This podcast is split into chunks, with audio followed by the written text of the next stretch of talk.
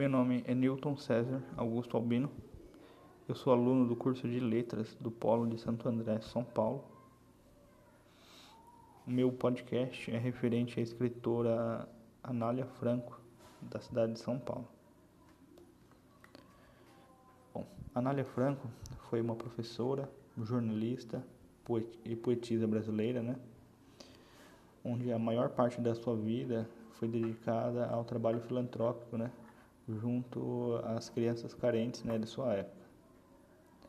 Ela nasceu no dia 1 de fevereiro de 1853, né, em Resende, no Rio de Janeiro, né, e mudou-se muito nova para São Paulo aos 5 anos de idade.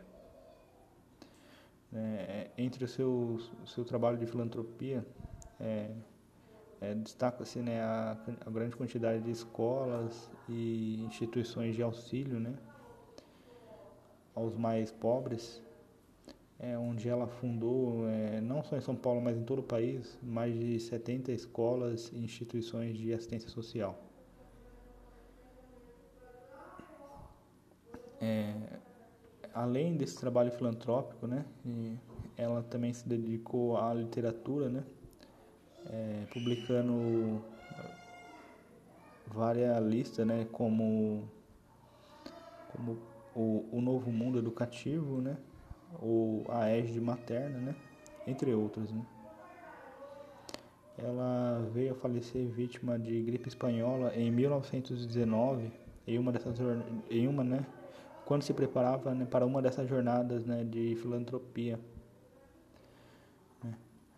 O, na cidade de São Paulo existem alguns memoriais e monumentos é, em memória dela, da escritora é, como a Avenida né, Anália Franco, que é bem conhecida na cidade, ou também o Shopping Anália Franco, né, entre outros.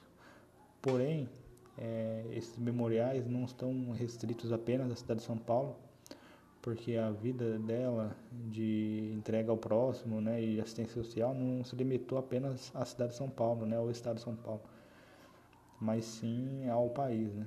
Então, existem em outros locais, como em Goiás, alguns é, memoriais em memória da escritora, escritora Anália Franco.